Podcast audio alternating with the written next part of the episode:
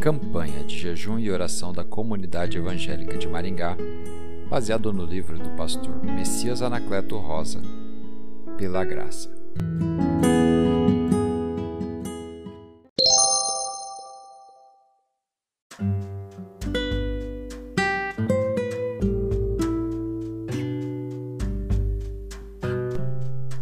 Dia 7 Pela graça sou bem-aventurado. Mas o anjo lhe disse: Maria, não temas, porque achaste graça diante de Deus. Bem-aventurada a que creu, porque serão cumpridas as palavras que lhe foram ditas da parte do Senhor. Lucas, capítulo 1, 30 e 45. Maria, mãe de Deus, recebeu alguns adjetivos interessantes. E entrando o anjo aonde ela estava, disse: Alegra-te, muito favorecida. Lucas 1:28. Ela achou favor diante de Deus. Isabel, sua parenta, lhe disse: Bem-aventurada a que creu. Lucas 1, 36, 45. Maria creu que Deus, na sua fidelidade e soberania, cumpriria a palavra que lhe havia dito, de que ela conceberia pelo poder do Espírito Santo e daria à luz a Jesus. Então disse Maria ao anjo: Como será isto? Pois não tenho relação com homem algum. Respondeu-lhe o anjo: Descerá sobre ti o Espírito Santo e o poder do Altíssimo te envolverá com a sua sombra. Por isso, também o ente santo que há de nascer será chamado Filho de Deus. Lucas, capítulo 1, 34 a 35. Mas como e por que Isabel a chamou de bem-aventurada? Uma boa pergunta. Tudo para Maria parecia muito estranho. Sua rotina do dia na pequena Nazaré foi quebrada com a inesperada visita do anjo Gabriel. A primeira palavra que Gabriel lhe falou foi: Alegra-te. Lucas 1, 28. Talvez o Senhor esteja nos falando: Alegra-te muito. Deus é Deus da alegria. Ele põe alegria no nosso coração mais alegria me puseste no coração do que a alegria deles.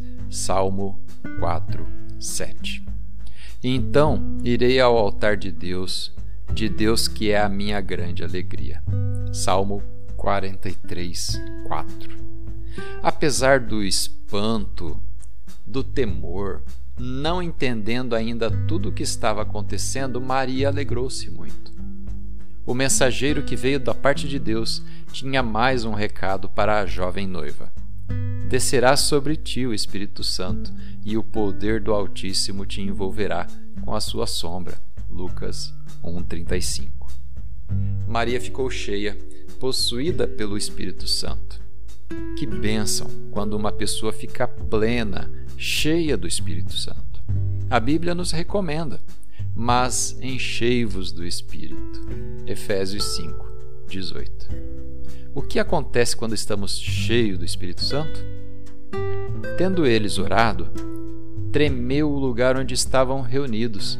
Todos ficaram cheios do Espírito Santo e, com intrepidez, anunciavam a palavra de Deus. Atos 4:31. Mas o fruto do espírito é amor, alegria, paz, longanimidade, benignidade, bondade e fidelidade, mansidão, domínio próprio. Gálatas 5, 22 e 23. Maria ainda alcançou outro favor. Mas o anjo lhe disse: Maria, não temas, porque achaste graça diante de Deus. Eis que conceberás e darás à luz um filho, a quem chamarás pelo nome de Jesus. Lucas 1, 30 e 31. No seu ventre o Verbo se fez carne. João 1,14. Deus a escolheu e a separou como um instrumento. Por isso, alegremente ela cantou e adorou a Deus assim. A minha alma engrandece ao Senhor, e meu espírito se alegrou em Deus, meu Salvador. Lucas 1, 46, 47. Ela engrandeceu a Deus, reconhecendo-o como Senhor e meu Salvador.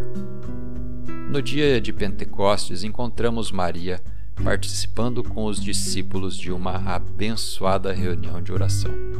Atos 1, 13 e 14. Agora vem a pergunta: como tudo isto aconteceu? Não foi mérito de pessoas. O segredo de Maria está bem claro. Porque achaste graça diante de Deus. A graça maravilhosa de Deus nos leva a viver privilégios tão altos. Somente a graça. Eis o segredo. Para meditar. Bem-aventurado aquele a quem escolhes e aproximas de ti, para que assista dos teus átrios. Salmo 65, 4. Vamos orar? Senhor Deus, eu busco em ti alegria para cantar e te adorar. Eu busco a tua graça para ser um instrumento que dê frutos saudáveis. Ó doce Espírito Santo, pela tua graça, opera em mim uma restauração. Quero ser bem-aventurado. Em nome de Jesus. Amém.